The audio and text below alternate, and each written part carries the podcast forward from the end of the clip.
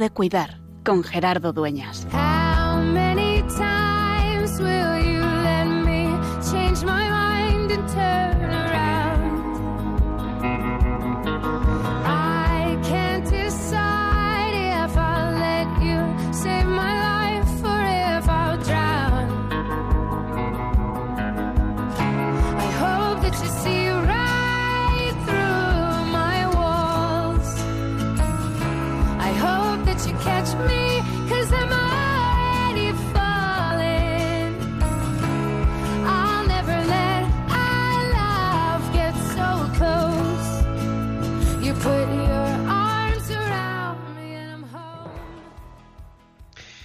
Hace 2021 años se celebró la primera Navidad en la que Dios entró en la historia de un modo inesperado, hecho niño. Y aquellos que pasaban por allí, aquellos pastores que estaban a dos o tres kilómetros de Belén, en Betzahur, cuidando su rebaño para que nada les sucediera, los ángeles del cielo les dieron una señal para encontrar al Salvador, al Mesías, al Señor.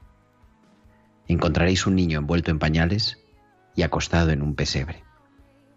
Y es que la Navidad es dejar a Dios entrar en la historia, pero de una manera sorprendente e inesperada.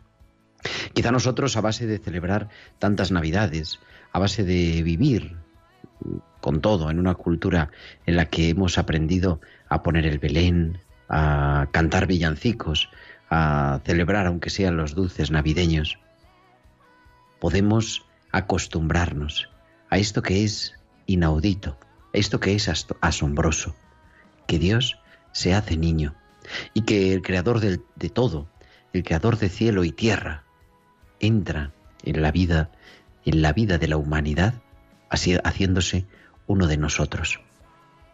Hoy celebramos también la fiesta de los santos inocentes, aquellos que hemos rezado hace un momento en la Eucaristía, en virtud del nacimiento de Jesús, han sido coronados sin saberlo, sin saber hablar, sin poderlo decir con sus labios, han sido coronados por la presencia del Señor.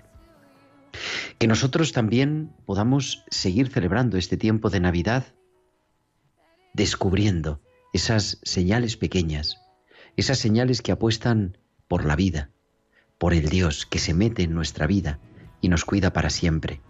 Que esta Navidad, es verdad, echaremos de menos a quien no están, a los que están confinados, a los que no pueden cenar o comer con nosotros, pero que la Navidad sea descubrir que no es nada lo que nos falta, porque tenemos todo, porque Dios nos lo ha dado todo en su Hijo, y porque en la pequeñez de un niño envuelto en pañales y acostado en un pesebre se hace presente la grandeza, la divinidad y también la humanidad de todo un Dios. Que celebremos la Navidad, que sigamos viviendo la Navidad y que ella nos recuerde que es, que siempre es, tiempo de cuidar.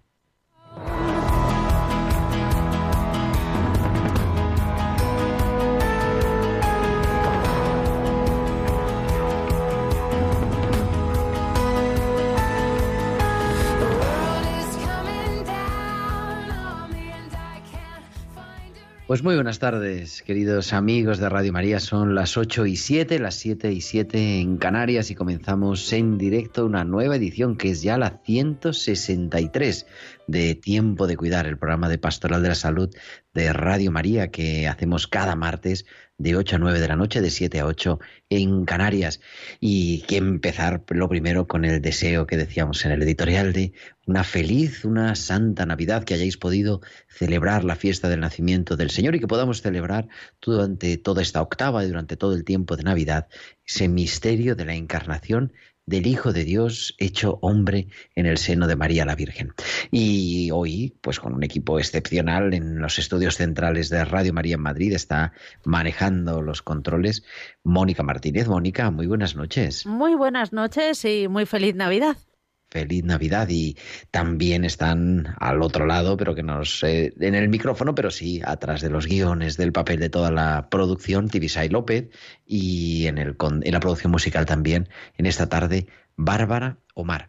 ¿Y de qué vamos a hablar en esta tarde? Pues en esta tarde vamos a hablar precisamente de eso, vamos a hablar de la Navidad, pero la Navidad vista pues desde el punto de vista de la salud. Y vamos a hablar también con una entrevista muy especial dentro de un momento de esta fiesta de los santos inocentes, que recuerda a todos esos niños que murieron por la ansiedad de un pues de un poderoso que llenó de violencia su inocente vida. Y vamos nosotros a, hablar también de ello.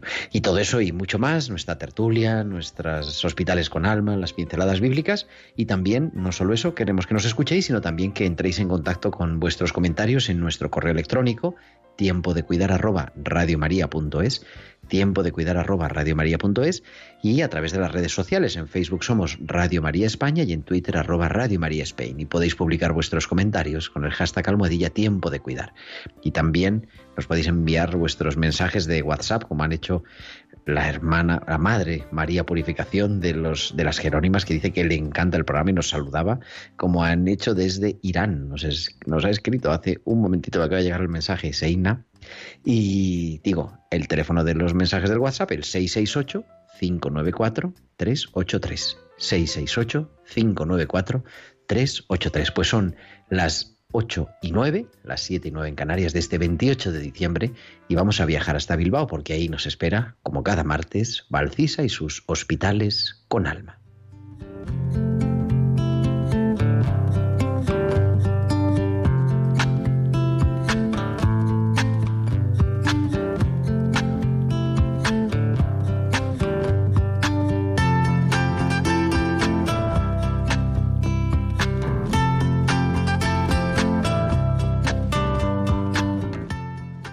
Tenemos ya a que cada semana nos trae los hospitales con alma. Muy buenas noches.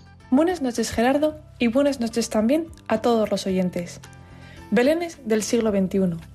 Hoy quiero compartir con vosotros una reflexión que escuché el día de Navidad acerca de cómo al contemplar un Belén uno se da cuenta de que Dios se hizo chiquito y se hizo presente a llevar alegría y esperanza al lugar más oculto y simple. La reflexión continuaba hablando de los belenes actuales, no de las figuritas, sino de los lugares ocultos y simples, y de cómo no solo no pierde actualidad celebrar cada año la Navidad, sino que es una invitación a descubrir la presencia del Señor en los ambientes más inesperados que nos rodean. A cada uno se le vendrá a la mente un par de sitios en este instante, pero si mantenemos la llama encendida, descubriremos que siempre hay una oportunidad, un Belén. Y como me dijo una compañera del hospital, me da pena que hoy en Navidad los pacientes no tengan una visita. Que no dejemos escapar un día sin llevar alegría y esperanza a todos los lugares ocultos y simples que nos rodean. Hasta la semana que viene y feliz Navidad. Pues hasta la semana que viene y feliz Navidad. Valcisa que cada semana nos trae a tiempo de cuidar hospitales con alma.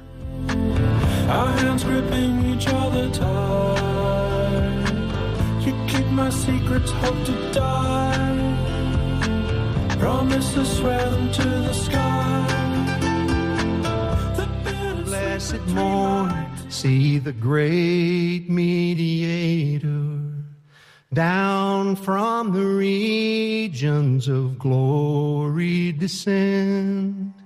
Shepherds go worship the babe in a manger. Lo, for a guard the bright angels attend.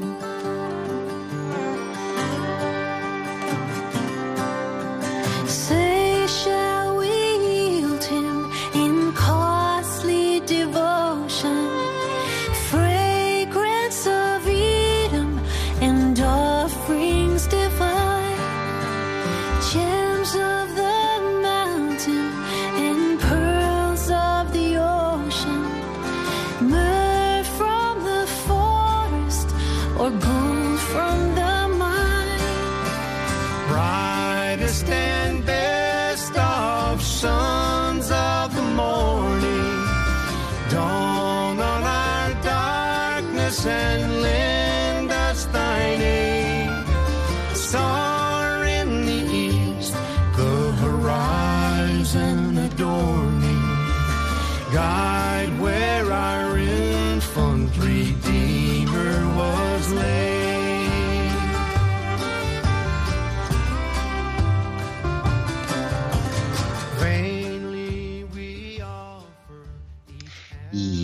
Estamos en directo en esta tarde del 28 de diciembre, del Día de los Inocentes en Radio María. Son las 8 y 13, las 7 y 13 en Canarias.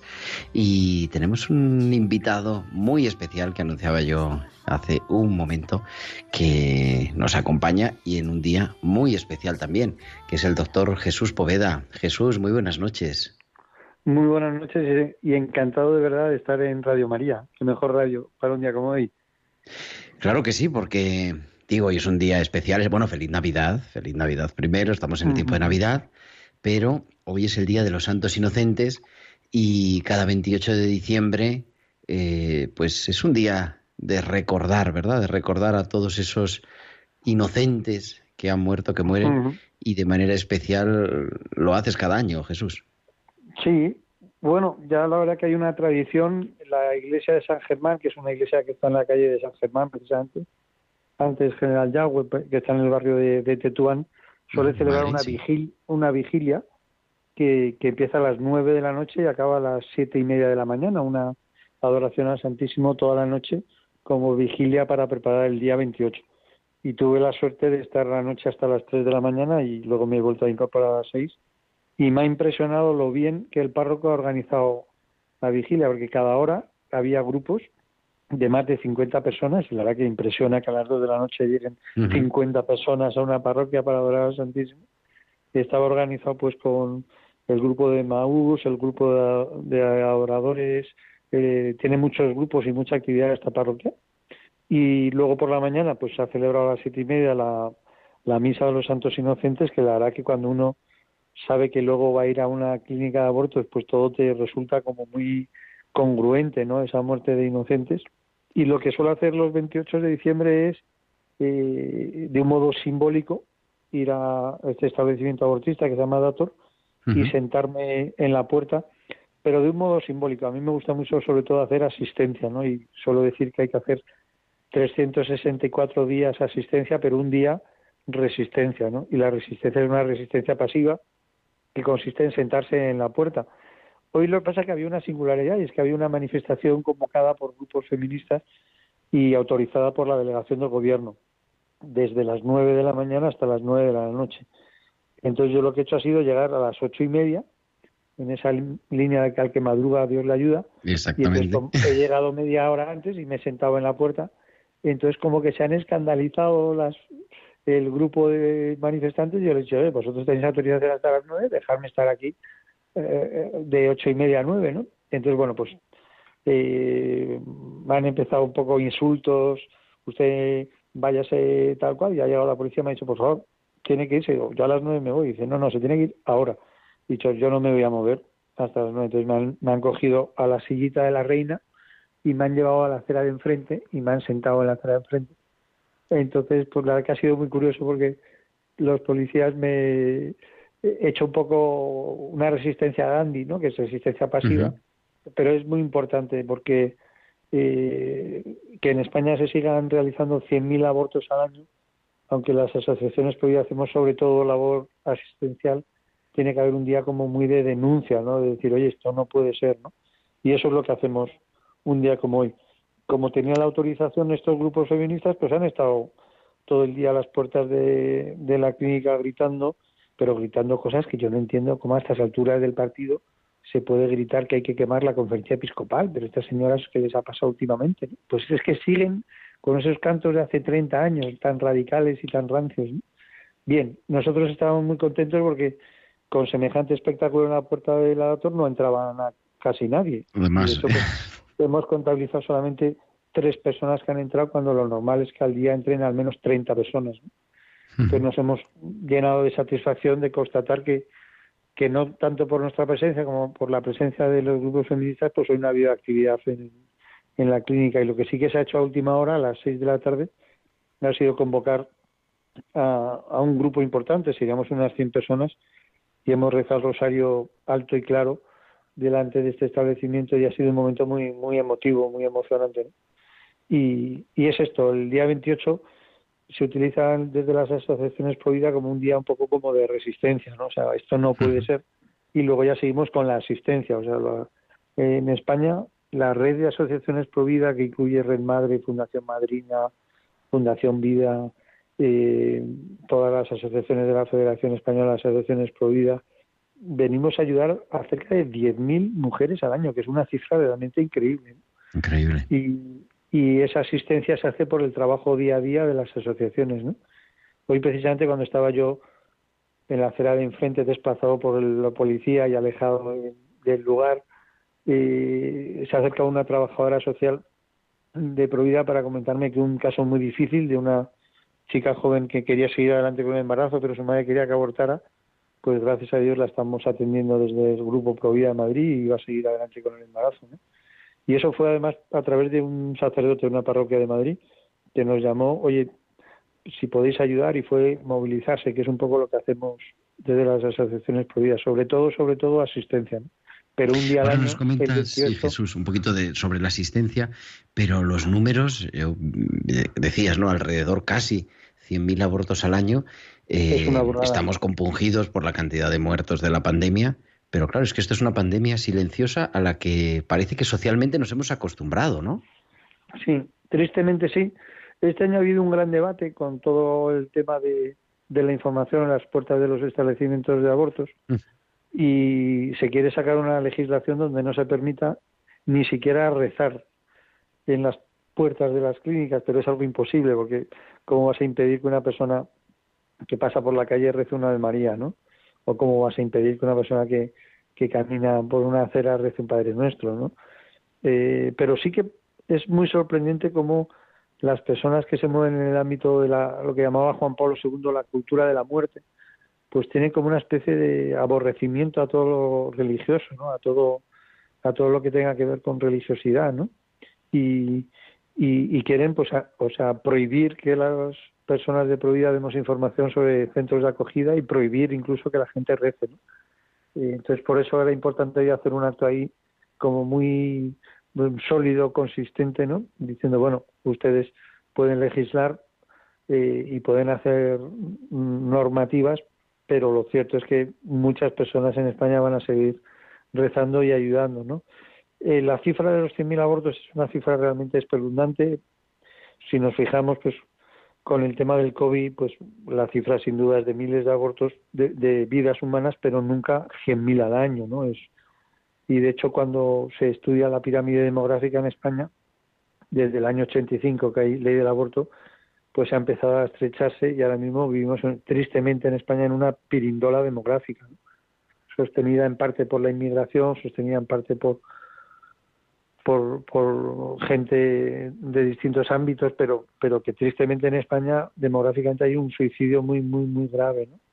Entonces hay, hay ahora como dos corrientes muy enfrentadas, que es un poco esa cultura de la vida, eh, donde queremos ayudar, queremos eh, apoyar, que en el fondo es lo que hace falta. Nosotros tenemos una frase muy, muy redonda, muy sintética, que es la que decimos a las mujeres que acuden a establecimientos abortistas, que es ¿Qué necesitas para no abortar? Y a veces nos encontramos con, con frases sorprendentes. Yo me acuerdo del primer rescate que hice con esa frase.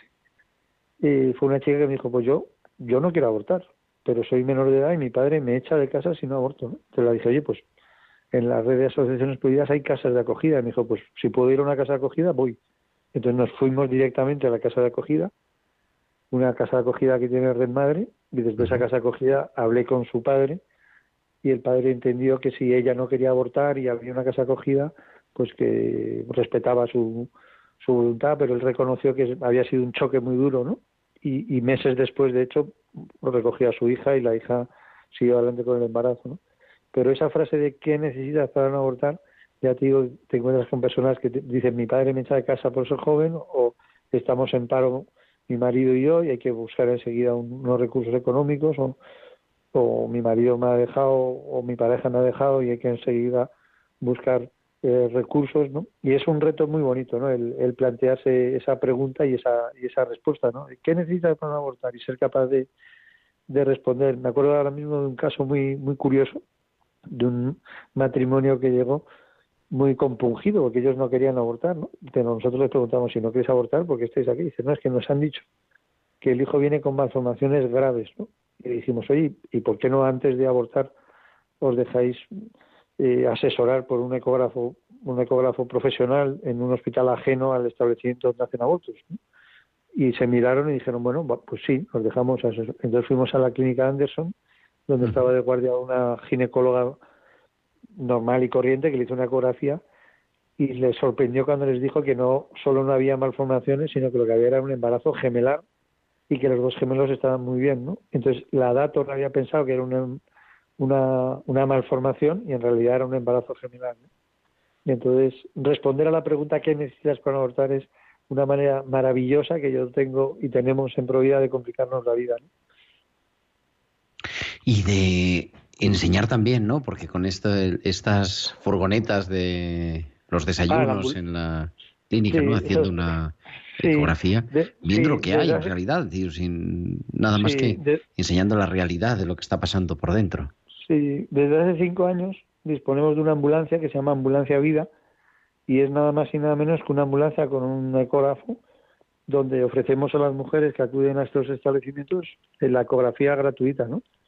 Y muchas veces realmente las mujeres no han tenido nadie que les haya dicho, oye, que además de abortar hay otras alternativas, ¿no? Porque muchas veces llegan a abortar porque les han dicho a lo mejor en el centro de salud que son muy jóvenes o que son muy mayores o que están en una situación muy precaria y no les han dado alternativas para distintas al aborto, ¿no? Y entonces hacerles una ecografía realmente muchas veces es el comienzo de un punto de inflexión, ¿no? Eh, recordaba esta tarde cuando ha llegado la policía, porque ha habido, ha habido un momento de tensión, o sea, a las seis de la tarde cuando hemos rezado el rosario, las 100 personas que estábamos ahí, pues eh, las personas que estaban manifestando pues han empezado un poco a insultarnos que no rezáramos, en fin, momento de tensión. Y cuando he acabado alguien me ha preguntado sobre, oye, ¿y lo de la ambulancia qué es? Entonces les he contado que lo de la ambulancia es nada más y nada menos que coordinar un servicio de ambulancia para que el conductor lleve la ambulancia, un servicio de ginecólogos que hagan buenas ecografías y un servicio de rescatadores que llevemos a las chicas a la ambulancia. Y uno de los primeros sábados, estoy hablando ya hace de cuatro años, eh, yo siempre me he esmerado porque yo soy el médico responsable de esa ambulancia. O sea, la Comunidad de Madrid te autoriza a usar una ambulancia sanitaria si hay un médico colegiado eh, en Madrid que se hace responsable de esto. Yo soy el médico responsable, entonces siempre he buscado que los ginecólogos que hacen ecografía sean muy buenos. Y uno de los primeros sábados que fuimos, vino el doctor José Ignacio Sánchez, que es el jefe de la unidad de mama de La Paz, un médico muy prestigioso eh, del Hospital de La Paz. Y justamente, y nosotros esto lo hacemos el sábado por la mañana, ¿no? Pues el viernes por la tarde me llamó José Ignacio muy apurado porque me dijo que tenía guardia, que estaba en La Paz y que saldría a las 8 y que en vez de estar hasta la una, que si por favor solo podía estar hasta, hasta las 11. Yo le dije, José Ignacio, no sabes el favor que me haces viniendo después de la guardia, pero por supuesto que estás hasta las 11 y te vuelves a casa, ¿no? Bueno, al día siguiente, sábado, llega la ambulancia, llegamos los rescatadores, llega José Ignacio y empezamos un poco, pues, esa dinámica que te digo, ¿no? Pues de hablar con las chicas, que entren en la ambulancia, hacerles la ecografía. Así que los de las, las personas que están trabajando en Dator se enfadan mucho, llaman a la policía y llegan dos, un chico y una chica, dos, dos polis muy jóvenes, él así muy musculoso, que les llaman croissant, porque van así un poco como muy así, y ella pues con una coletita así muy muy elegante, ¿no? Y entonces me, me dicen, eh, nos han llamado de la dato porque están extorsionando a las mujeres. nosotros no extorsionamos a nadie, damos este folleto, ellos lo cogieron, lo vieron, entraron en la dator y al cabo de unos minutos, cinco minutos salen de la dator y me dicen, mm, por favor, ¿podemos inspeccionar la, la ambulancia? Y yo le dije, pues, ¿cómo no van a poder inspeccionar la ambulancia? ¿sí? Igual que los médicos exploramos a los pacientes, los policías inspeccionan las ambulancias. Así que eh, abro la puerta corrediza de la ambulancia y de pronto la chica policía se queda mirando al ginecólogo con perplejidad y el ginecólogo se queda mirando a la, a la chica policía con perplejidad. Y yo dije, joder, que ha habido algo que me he perdido, ¿no? Y entonces ya la chica policía mira al chico policía, el chico policía mira a la chica policía y dicen, vamos a ver, usted doctor estaba ayer de, en la Guardia de la Paz, porque llevamos a una chica que había sido abusada en el barrio de Tetuán y usted fue el ginecólogo que nos atendió a nosotros para darnos la información del atestado. Dijo, sí, sí, claro, yo soy médico de la Paz, ayer estaba de guardia y hoy he venido a hacer esta ecografía, ¿no? Entonces los dos policías se quedaron mirando y dice la chica policía, entonces ustedes son los buenos y los de la Dator son los malos, ¿no? Y la verdad que empezamos a reírnos José Ignacio y yo, porque realmente, sí, realmente nosotros intentamos hacer el bien y hacerlo bien, eh, además lo hacemos muy profesionalmente, y, y, los de la Dator, pues tristemente, no solo hacen aborto, sino que muchas veces lo hacen mal, ¿no? O sea, es muy lamentable como a veces no informan a las mujeres de alternativas, a veces hay perforaciones de útero y, tienen que ser derivadas a La Paz o a otros hospitales, ¿no? Y bueno, pues esta anécdota me gusta mucho recordarla, ¿no? Como a veces la policía que va un poco llamada por la Dator para mm, para ver qué está pasando, pues se dan cuenta que si tú haces el bien, pues las cosas salen bien, ¿no? Y es lo que intentamos hacer. Pues querido Jesús Poveda, muchas gracias en este día por atendernos, por, por estar aquí en Radio María en Tiempo de Cuidar y mucho ánimo para los otros 364 días del año seguiremos cuidando, ayudando y sobre todo respondiendo a la pregunta ¿qué necesitas para no abortar? Estando siempre abiertos a la vida. Muchísimas gracias ¿eh? por Feliz Navidad. Este programa un día como Jesús Poveda en Tiempo de Cuidar en Radio María en directo.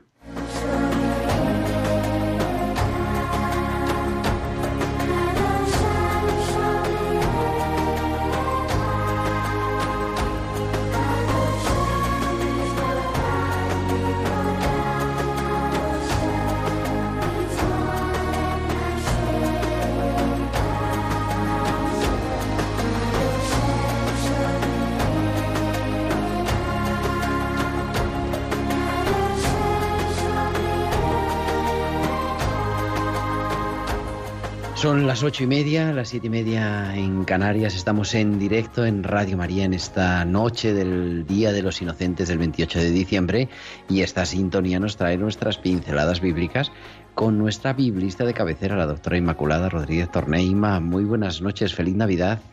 Feliz Navidad, querido Gerardo, y feliz Navidad a todos los oyentes. Que estamos celebrando eso, la Navidad, los Santos Inocentes y yo quería pues tener ese recuerdo ah, y viajar ¿no? hasta, hasta la Tierra Santa, porque todo empezó allí, todo empezó en una noche de la de Belén, ¿no? En, la tierra de Judea, donde un niño envuelto en pañales se hizo presente y donde lo seguimos celebrando y todos nos unimos a Belén en estos días, Ima. Sí, así es, una noche, una noche santa, una noche preciosa que, bueno, a pesar del COVID, pues gracias a Dios seguimos celebrando año tras año, ¿no? Y, bueno, no sé si saben los oyentes que, la Navidad es, una fiesta, propiamente la del 25 de diciembre es una fiesta muy, muy occidental, porque no todos los cristianos celebran la Navidad el, el 25 de diciembre. Es curioso, el, los cristianos ortodoxos la celebran el día 7 de enero porque eh, propiamente celebran la Epifanía y, y los armenios la celebran el 19 de enero. Siguen el calendario juliano y hay algunas diferencias con el, patriarca, el patriarcado eh, de Jerusalén, pero en realidad, eh, digo con respecto al resto del mundo, no en Tierra Santa tenemos, digamos, tres fiestas de Navidad la del 25 de diciembre para los católicos, 7 de enero para ortodoxos y 19 de enero para los armenios. Así que eh, ese día, digamos, día grande, cuando, cuando no había pandemia, eh, en Belén, pues era una fiesta impresionante porque eh, se celebraban decenas de, misas por todos los altares que, que hay en, en, la Basílica, en Santa Catalina, ¿no? Con tantísimos peregrinos, ¿no? Una verdadera noche santa llena de luz. Una semana, una noche, una misa del gallo, una Navidad marcada por la pandemia, pero es verdad que se han podido reunir los cristianos de la Tierra Santa, los cristianos de Palestina, también algunos llegados desde Israel, incluso algunos desde Gaza, para celebrar eso en la plaza del Pesebre, en la plaza del Pesebre, con ese grandísimo árbol. Y yo he visto las imágenes de la llegada del patriarca latino de Jerusalén, el señor Pizzabala, y bueno, una, en fin, con una relativa normalidad, pero sin peregrinos, eso sí. Efectivamente, sí, es como una gran fiesta porque, bueno, ya sabes, tú se reúnen ahí los scouts, están allí con, con las gaitas, que lo, lo hacen con todo, ¿eh? no solamente lo hacen con el patriarca católico, hacen con, con el resto de, patriarcas. Y, y, bueno, una liturgia muy bonita, la que, la que se celebra. A mí me llama la atención mucho cuando están celebrando la, la misa del gallo en, en Santa Catalina. Eh, después de la, la, misa cogen ese niñito que todos hemos visto, los que hemos estado en Tierra Santa, que está en ese altar lateral, con las manos juntas. con las manitas juntitas, que se hace en España de, de toda la vida, ¿no? Ese, ese niño Jesús. Y, y lo llevan en procesión, lo, lo apuestan en, en la estrella, y entonces eh, un diácono eh, va cantando el, el Evangelio del, del nacimiento, lo va cantando en griego, la lengua del Nuevo Testamento, y se va significando lo que se dice se lo, lo acostó, ¿no? Y le, le, puso unos pañales y lo cubren con unos pañales así bordaditos, muy bonitos. lo, lo, puso en el pesebre, lo llevan al altar del pesebre, que sabe que está un poquito, poquito detrás, bajando las escaleritas, ¿no? Bajando las escaleritas justo en esa cueva tan estrecha está el altar del pesebre y enfrente el altar de los magos, que está todo allí muy, muy juntito, ¿no? Y, y, bueno, es una ceremonia muy, muy bonita, muy, muy entrañable lo, lo que se vive en, Tierra Santa. Vamos, lo vivimos muy entrañablemente en todo el mundo, ¿no? En todo el mundo, pero claro, de manera especial poder decir aquí, ¿no? Este es el lugar del nacimiento del Señor. Eso llama mucho la atención, ¿verdad? Cuando vas a Tierra Santa y lees los evangelios y dice, y aquí, porque en el resto del mundo, cuando lo leemos en la misa, ¿no? Los evangelios tal, dice, y estando en Caná o estando en Cafarnaúm, y estás allí, dice, y aquí, y aquí, eso, eso es muy, muy impresionante, ¿no? Te, te los pelos de punta. Decían además, yo este, este adviento explicando la Navidad en el colegio, que doy unas horas de clase en un colegio, decía, ¿dónde nació Jesús? Y digo, bueno, pues en Belén, ¿no? Y es que no sabían, porque para ellos Belén es, pues eso, la figurilla del nacimiento. Digo, no, no, que es que Belén es una ciudad que, que, existe, que existía y existe, sigue existiendo todavía. O sea que, claro, el poder ir a Belén, el estar en Belén. Oye, y hoy que se celebra la, la fiesta de los santos inocentes, también está la Gruta de los Inocentes. Yo la verdad que es que no he visto una foto que habéis publicado en, en las redes, en la revista Tierra Santa. ¿no? ¿Dónde está la, gruta esta? Yo estoy perdido ahora mismo. Esta gruta de los inocentes está cerca de, eh, de la, la, gruta de la leche. Eh, sí, ah, en las afueras, ya, o sea, fuera de la basílica. Sí, no eh, indicar exactamente. Y también es cierto que hay un altar de los donde eh, está la gruta de San Jerónimo. Entonces, la, propia basílica, allí hay otro altar que, que se dedica a, a los inocentes. Entonces, bueno, pues, pues sabes que bueno, en Tierra Santa en realidad todos son grutas. Es que allí todos son ruta, grutas y todos son piedras donde se conmemora. Hay una muy curiosa que se llama el Casisma, Casisma significa asiento, y está muy cerquita de Belén eh, se encontró no hace mucho haciendo obras en, la carretera, se ha encontrado un resto de un, de un monasterio del siglo V y allí lo que se celebra es el descanso de María, muy bonito, porque hasta mm, durante, durante muchos siglos, ¿no? hasta el siglo V era el único lugar donde se celebraba las festividades de María. Y allí, dice la tradición, que allí descansó María de camino a, Belén. Iba cansada la pobre y se paró eh, allí, pues iba muy embarazada, y, y se recuerda allí eh, ese, ese sitio, porque en realidad Tierra Santa, sabes que, bueno, aparte de lo que tenemos en los evangelios, ¿no? Tenemos allí como muchos recuerdos de tradición oral, muchos, ¿no? Y está por, por todos lados eh, plagado de recuerdos que, que, bueno, la mayoría de las veces es difícil de, de demostrar, ¿no? Pero es como si todo resumara esta, esta presencia de Jesús. Y curiosamente en Belén me llama mucho la atención cuando yo he ido con peregrinos, a mí me pasó la primera vez. Claro, todos tenemos esa imagen de Belén que tú dices, ¿no? El portalito, el río, ¿no? Los tejaditos, la nieve. Y claro, cuando llegas a Belén no te encuentras nada de eso, ¿no? Y, y todavía la impresión es más de incluso hasta, hasta de más pobreza, ¿no? Y a mí me, me, me gusta, ¿no? Porque quizás nos acerca más a este, a este Dios que se hace, se hace niño, se hace, se hace pequeño, se hace, se hace pobre. en realidad eso de que no tenían sitio, un sitio adecuado, ¿no? Con todas las teorías que hay con la posada, ¿no? Con la catálima, pero en realidad no tenían un sitio apropiado. Allí nació, ¿no? El calor de, de unos animales que, que le dieron cobijo. Entonces esto del, del Dios que se hace pequeño, que se hace vulnerable, que se hace se hace pobre, yo creo que es un mensaje un mensaje que tenemos que retomar estas navidades tan consumistas que, que tenemos actualmente. Oye, Ima, y vamos a incorporar, porque la Navidad se celebra en Belén de modo muy especial, pero se celebra en más sitios y tenemos a dos de nuestros colaboradores habituales que están ya para compartir esta tertulia en este programa especial en el que estamos pues celebrando la Navidad, celebrando los Santos Inocentes. Son la doctora Blanca Gracia. Blanca, muy buenas noches. Hola, buenas noches. Que está en algún lugar del globo, que debe ser Segovia seguramente. Sí, ahora mismo sí. Y aparcado y todo bien, sin nada, como en otras ocasiones. eh, y también el doctor Miguel Ángel María. Miguel Ángel, muy buenas noches. Buenas noches. Y estamos pues compartiendo, ¿verdad? Eh, ¿Cómo habéis pasado? ¿Cómo y dónde habéis pasado esta Navidad? Porque a mí me ha tocado pasarla en el hospital, trabajando en el hospital, no he ingresado, claro que es un poquito distinto, pero no sé si os ha tocado trabajar la Nochebuena, la Navidad. Pues bueno, yo la verdad es que tengo la suerte de no haber tenido que trabajar en Nochebuena ni en Navidad. He tenido unos días de descanso, los días antes de Navidad, y me puedo ir a mi casa, que yo soy de Zaragoza, y estar con mi familia. Así que pues muy a gusto, porque con tanto eh, brote que hay de COVID y demás, pues ha sido muy, muy tranquilo de estar mucho con la familia y de disfrutar de, de las cosas pequeñas, ¿no? Así que pues, pues muy contenta. Miguel.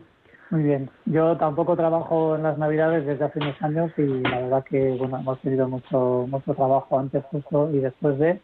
Y bueno, tuve la posibilidad de irme a Burgos a, ver a mi madre, que falleció mi padre este año y bueno, pues era un objetivo que teníamos la familia de ir y que mis hijos estuvieran con ella y tal. Y bueno, pues eh, hemos conseguido rehacer un poquito la Navidad dentro de lo que cabe.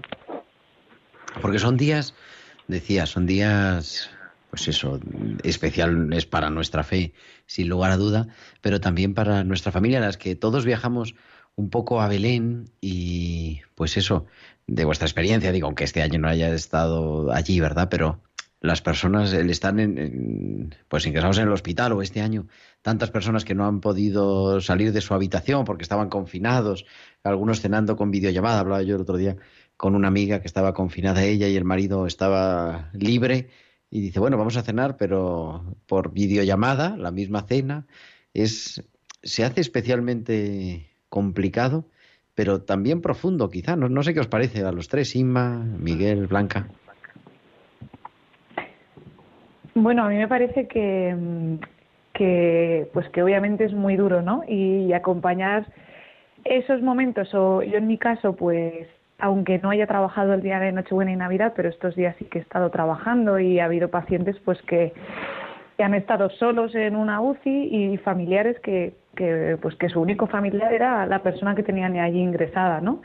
Entonces, pues para mí ha sido pues bonito acompañar a veces esos momentos en los que pues los momentos que tienen de visitarse y de estar juntos aunque no sea el día de Nochebuena a las 12 de la noche eh, que sería el momento así más pues de la misa de gallo así o en Navidad para comer pero son momentos muy especiales y, y también sentir pues como las familias o eh, te desean a ti incluso pues que feliz Navidad. Eh, bueno a pesar de la dureza de los momentos que vivan a mí siempre me parece pues muy muy emotivo, ¿no? Me, reconforta mucho y, y, bueno, y ahí pues también la labor importante que tenemos en estos momentos para estas personas. Yo en mi caso he tenido la, la vamos, hemos tenido un poco la amargura de que en las residencias de ancianos que controlamos un poco, sobre todo en mi caso, pues hemos tenido que restringir visitas, eh, poco antes de la Nochebuena pues, por motivos obvios, porque se adelantaba la pandemia, porque había muchos contactos y porque a veces es el único momento en que las familias pueden o sacan a las personas mayores para llevarles a casa y bueno pues ha resultado un poco doloroso tener que dar eh, un poco información en contra, pero la verdad es que, bueno, eh, orgullosos de que pues no se hayan contagiado, que probablemente algunas sí que lo había podido pasar y, y bueno, pues que hay muchas navidades y muchas maneras de celebrarlas, ¿no? Y luego también contento porque sabes que también estoy con el tema de los refugiados y bueno, este año, por lo menos aquí en Madrid, estamos teniendo una, un invierno bastante tranquilo porque la campaña de frío del ayuntamiento ha, ha funcionado y, bueno, pues, pues, hay muy poquita gente o por lo menos evidenciada en situación de calle y bueno, pues también... Eso te iba a decir, porque hoy, el Día de los Inocentes, nos hemos fijado en la primera parte de nuestro programa con todos esos inocentes no nacidos que nos comentaba el doctor Jesús Poveda, pero también el Día de los Inocentes celebramos el Día de los refugiados, de los que, de los exiliados, como Jesús tuvo que salir al exilio, ¿no, Miguel? Entonces, o sea que la cosa este año está un poquito más tranquila en ese sentido. Pues sí, porque verdaderamente ahora mismo sería un mal momento porque la situación pandémica pues haría que si realmente vuelven a haber restricciones, pues toda esta gente habría sido un problema. Pero en principio, de momento, la cosa ya digo que por lo menos por lo que me atañe a mí y la mesa por la hospitalidad, eh, estamos, estamos también, estamos tranquilos, la verdad. Mm. Qué importante, Inma, ¿no? Ese viaje a Egipto de Jesús. Sí, sí, sí, sí, bonito, sí, este este Jesús, a mí me gusta mucho este Jesús itinerante, que, está siempre de un lado para otro, que en realidad refleja la, la tradición bíblica de, que los grandes personajes bíblicos, el propio pueblo de Israel, es un pueblo en camino, sin tierra propia, eh, emigrante, desheredado muchas veces, en pos de la tierra prometida, ahora que van para Egipto, el pueblo de Israel, luego que quieren conquistar la tierra de Canaán, luego le destruyen el templo y van a Babilonia, luego vuelven. El tema de Jesús también, durante tres años recorriendo eh, toda la Palestina anunciando el reino, ¿no? Eh, sí, sí es muy bonito, ¿no? Es bonito porque lo que lo que aparece ahora en, el nacimiento de Jesús es un anticipo de toda la vida de Jesús, incluso de la muerte. Esos paralelos que hacían los santos padres del niño desnudo, en, en la cruz, que es un, es un anticipo del Jesús desnudo. Perdón, niño eh, Jesús eh, en, pañales, ¿no? En el pesebre, un anticipo de, de, Jesús muerto en la cruz y desnudo, ¿no? Así que eh, es muy bonito, ¿no? esto que, que, estamos viendo. Yo, bueno, por lo que habías preguntado, una Navidad que he pasado es bonita, la verdad te lo digo, bonita porque también intento ver, por suerte mi madre, bueno, eh, está bien, he podido reunirme con ella, con mis hermanos y, y he estado trabajando también en la revista estos días, contenta de poder colaborar con, con cristianos y no cristianos a los que se está ayudando tanto a través de la revista y, de muchos medios, los cristianos de Siria, de Líbano, de, de Chipre, de todos estos que están huyendo también de, del horror de, de la guerra. Así que contenta de poder colaborar con, con ellos y ayudarlos, ¿no? Y ayudar también a, a, los, a los lectores de la revista, a los que les supone también eh, un consuelo estar cerca de ellos. Leía, veía en, las redes, hay un hospital en Belén que se llama el Hospital de la Sagrada Familia y decía justamente a la medianoche del día 24 al 25 ha nacido este, este niño que además le han puesto Adán al, al niño, es un nombre bonito, dice, nuestro niño de Navidad. Tanta gente que está trabajando eso en todos los lugares del mundo. A mí, yo hace años, eh, mi compañero en el hospital, estamos dos capellanes y mi compañero en el hospital es de Bilbao, entonces suele ir a pasar las vacaciones de, vamos, el, día de Navidad fuera, la cena de Nochebuena. Entonces, llevo muchas Nochebuenas estando en el hospital. Y es verdad, eh, eso que decía, yo creo que decía Blanca, ¿no? Estamos, o sea, es verdad, estar en el hospital y en este caso en un psiquiátrico no es pues plato de gusto para nadie el día de Nochebuena pero hay un ambiente especial. A mí se me hace entrañable. Nos recordamos que es verdad, echamos de menos a, los, a las personas que no están, a las familias que no están allí, a los seres queridos que ya no pueden estar, ¿no? Con eso que comentábamos también la semana pasada de la silla vacía. Pero nos damos cuenta que es un día distinto y que es un día distinto porque Dios ha nacido en todo, en, se nota en la cena, en la forma de la sensibilidad especial de los profesionales con los pacientes y de los pacientes con los profesionales, en, bueno, en, intentar sacar lo mejor de nosotros mismos, ¿no? Y no sé si habéis vivido vosotros esa experiencia. A mí se me hace duro, por un lado, pero, pero bonito también. la verdad, yo la verdad es que es, nada, perdona Inma, como no nos vemos es más complicado.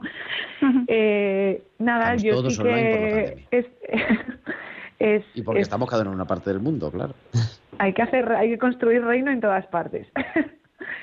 pues a mí me parece que es de los, bueno, pues que pues nuestra profesión es verdad que es, yo creo que somos unos afortunados los que nos dedicamos a, a cuidar a los demás, ¿no? Pues porque es, mucho más fácil ver al propio Jesús encarnándose en, en, cada uno de, los pacientes o de los familiares. Pero bueno, en estas fechas como que, como que es mucho más fácil ver esa fragilidad, ¿no? De, de pues igual que pues que Jesús nació pues indefenso y, y en un pesebre que, que probablemente pues olía mal, eh, pues estaba sucio, mm, era incómodo estar allí, hacía frío, todo esto, ¿no? Pues eh, creo que, que, se puede asemejar un poco a alguna de las de lo que pueden sentir pues los pacientes o los familiares no cuando tienen que estar ingresados en estas fechas. Y a mí me gustó mucho cuando este llevaba a mis sobrinos a casa de, de mis padres estas navidades mi madre preparó un belén con mucho cariño un belén pues bastante grande con todas las figuritas. Y, y mi sobrina que tiene cinco años y es un poco todo todo ese terremoto dije ya verás va a llegar el Belén y se va lo va a tirar todo y sin embargo sienten, o sea, algo en ella ve que es algo tan delicado que cogía las figuritas con mucho cariño, eh, o sea, con mucho cuidado, el, niño Jesús lo miraba, se quedó quieta mirándolo un rato, me preguntaba cosas, y entonces, pues al final esa inocencia que tienen los niños, que hasta descubren la, la, fragilidad sin que nadie les tenga que decir las cosas, ¿no?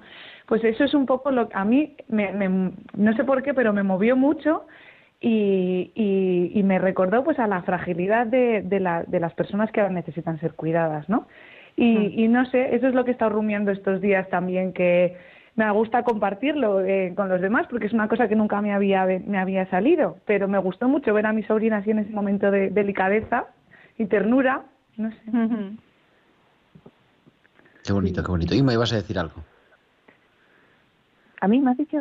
Ah, sigo, sí, vas a decir alguna cosa, me parece, ¿no? Sí, sí, sí, eh, que ese Dios que se hace que se hace pequeño, que se hace desvalido.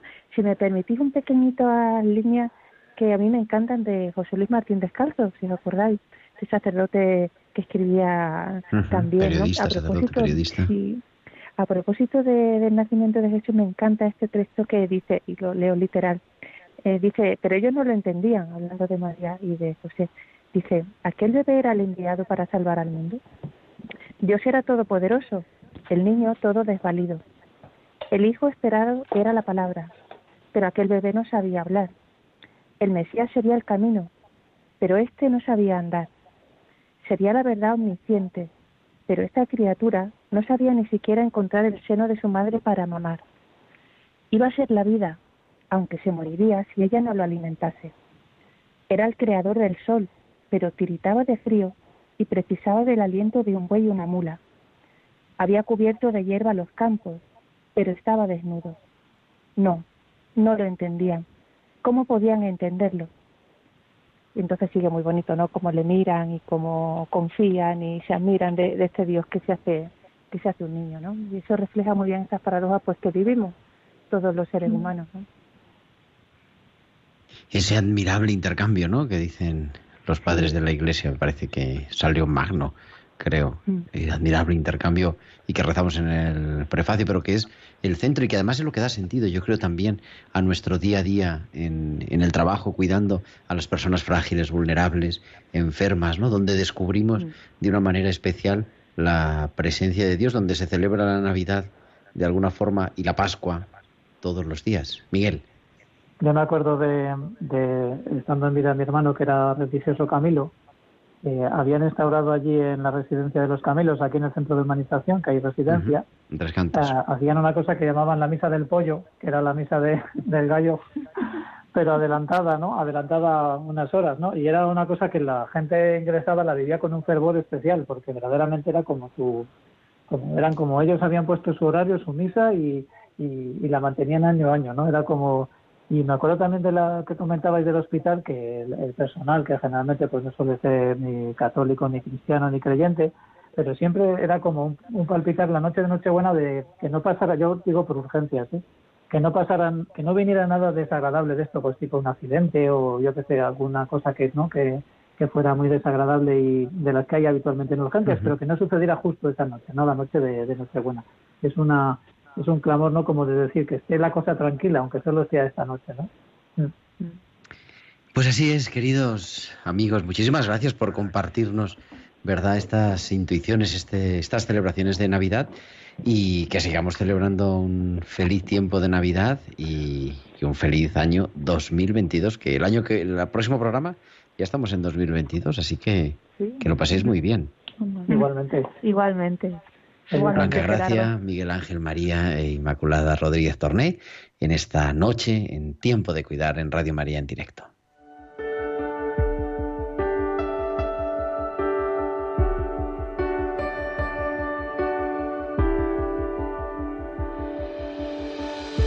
Long awaited, precious promise, Son of God. Y son ya las 8 y 54, las 7 y 54 en Canarias. En un momento llega la historia de la iglesia, pero nos escriben a nuestro WhatsApp, nos escribe Salud, que es una de nuestras oyentes habituales, y dice que es que tenemos que felicitar a su nieta, que cumple 11 años, que ha nacido el Día de los Inocentes. Así que muchas felicidades, Lolita, eh, desde Radio María y desde Tiempo de Cuidar. Y nosotros pues seguiremos, sigamos, sigamos celebrando la Navidad, sigamos acogiendo a ese Dios que se hace humano, ese Dios que se hace niño, ese Dios que quiere entrar en nuestra vida para que nosotros podamos compartir su vida, la vida de la eternidad, la vida de la divinidad, la vida de Dios. Que lo sigamos celebrando en este tiempo de Navidad que nos queda en esta octava hasta el próximo sábado y después en todo el tiempo de Navidad hasta la fiesta del bautismo del Señor. Nosotros volveremos el próximo martes que será 4 de enero estaremos ya en las vísperas de la celebración de la Epifanía, de la adoración de los magos, y estaremos aquí como siempre a las 8 de la tarde, a las 7 en Canarias. Muchas gracias a Mónica Martínez en el control de sonido, y ahora pues os dejamos con la historia de la iglesia a las 9 de la noche con Alberto Bárcena. Hasta el año que viene, porque el próximo programa será en 2022. Feliz Navidad, feliz año, un abrazo de vuestro amigo el diácono Gerardo Dueñas.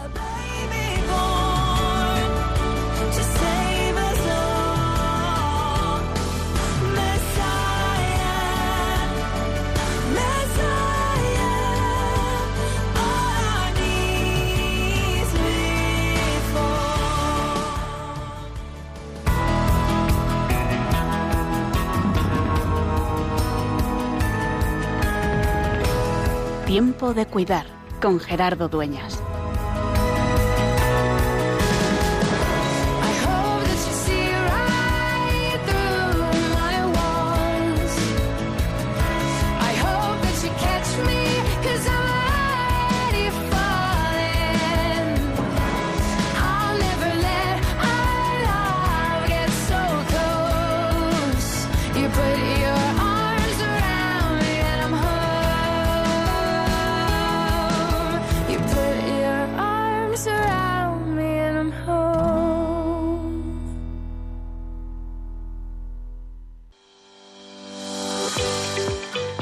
Ahora es más fácil ayudar